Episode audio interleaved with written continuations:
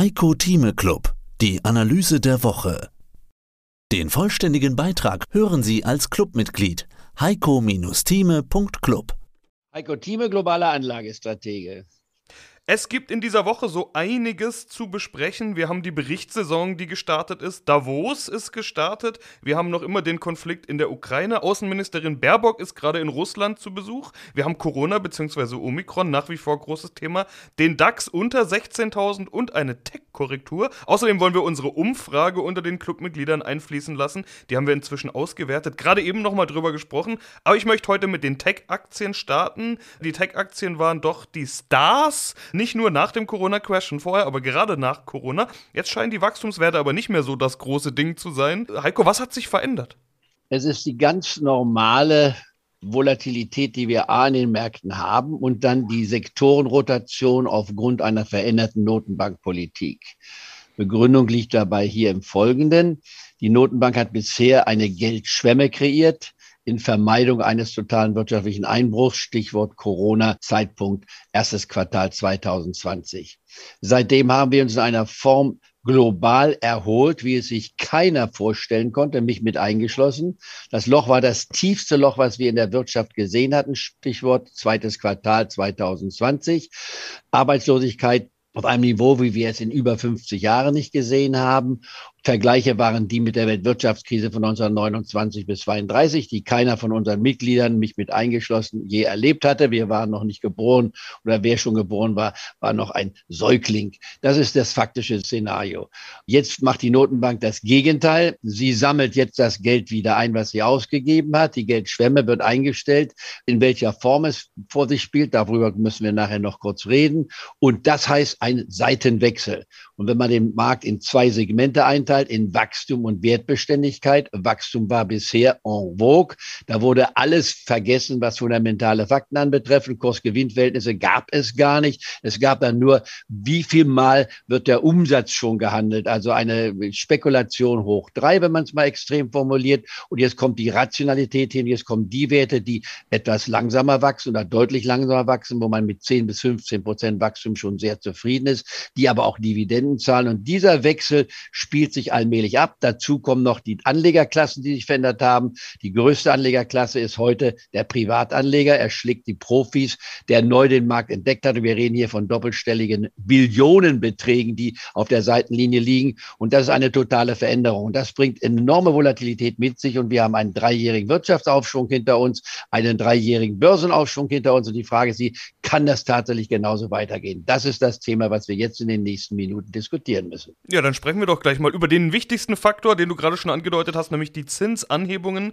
der Federal Reserve. Ob die kommen, das können wir noch gar nicht so beurteilen. Sie sind zumindest mal angekündigt. Ich habe auch schon mit Interviewpartnern gesprochen, die gesagt haben, die Fed wird nicht die Zinsen anheben. Andere sagen, die Fed wird sehr, sehr, sehr stark die Zinsen anheben. Sie wird es mit Bedacht tun und es wird diskutiert und der Markt reagiert. Das ist schon mal klar. Auf der anderen Seite, wir haben ja das ganze letzte Jahr über erwartet, dass mal eine Korrektur kommen würde, die nie kam. Also ist das, was wir jetzt sehen, gerade im Sektor, ist das wirklich aufgrund dieser Zinsanhebungen, möglichen Zinsanhebungen, Zinsänderungen passiert? Oder ist das vielleicht einfach nur diese Korrektur, die eben irgendwann mal kommen musste?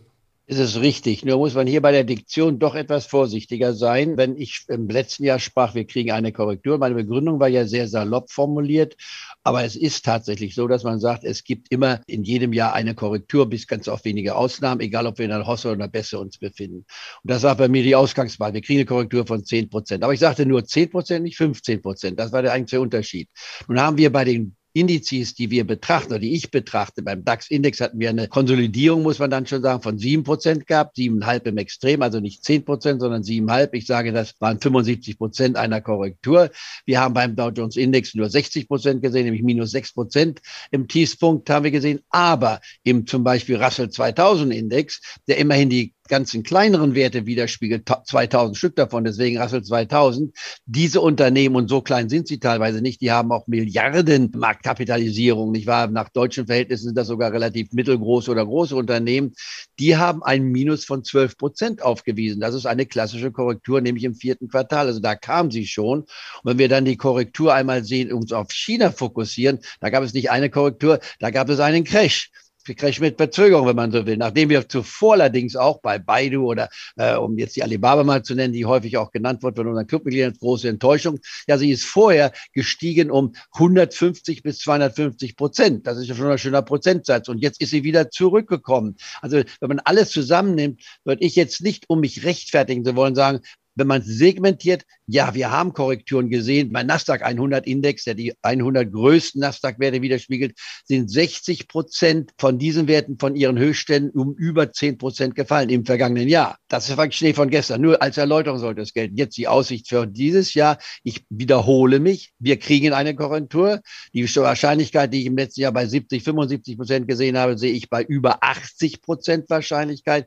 Und wir sehen es in diesem Jahr auch bei den großen Indizes. Indizes. Und das werden nicht nur 10 Prozent sein, sondern es kann sogar bis zu 15 Prozent hinkommen. Das wäre meine Grundaussage. Ja, manche erwischt es ja noch viel härter. Also ein so ein Beispiel ist Peloton, diese äh, Home-Trainer, Fahrrad, interaktiv, digital, Trendaktie, würde ich mal sagen. Über 70 Prozent Minus sehen wir da inzwischen vom Hoch. Ich hatte ja die Analyse der äh, Club-Umfrage angesprochen. Du hast sie gerade schon angedeutet, Alibaba, eine Aktie, die da häufig genannt wurde. Aber was auch viele Clubmitglieder sich gewünscht haben, ist mehr Erklärung, warum eine Firma auf die Empfehlungsliste kommt. Da habe ich gedacht, ist Peloton eigentlich ein ganz schönes Beispiel. Minus 70 Prozent wäre ja, wenn nur der fallende Kurs ausschlaggebend wäre, äh, ein Paradebeispiel, dass man sagen würde, die kommt jetzt oder die käme schon lange auf die Heiko-Thieme-Liste, war aber bisher nicht auf der Liste. Deshalb nehme ich das vielleicht mal als Beispiel. Erläutern wir mal ein bisschen, was die Clubmitglieder sich wünschen. Sprechen wir über Peloton und warum die bisher nicht auf der Heiko-Thieme-Club-Liste war.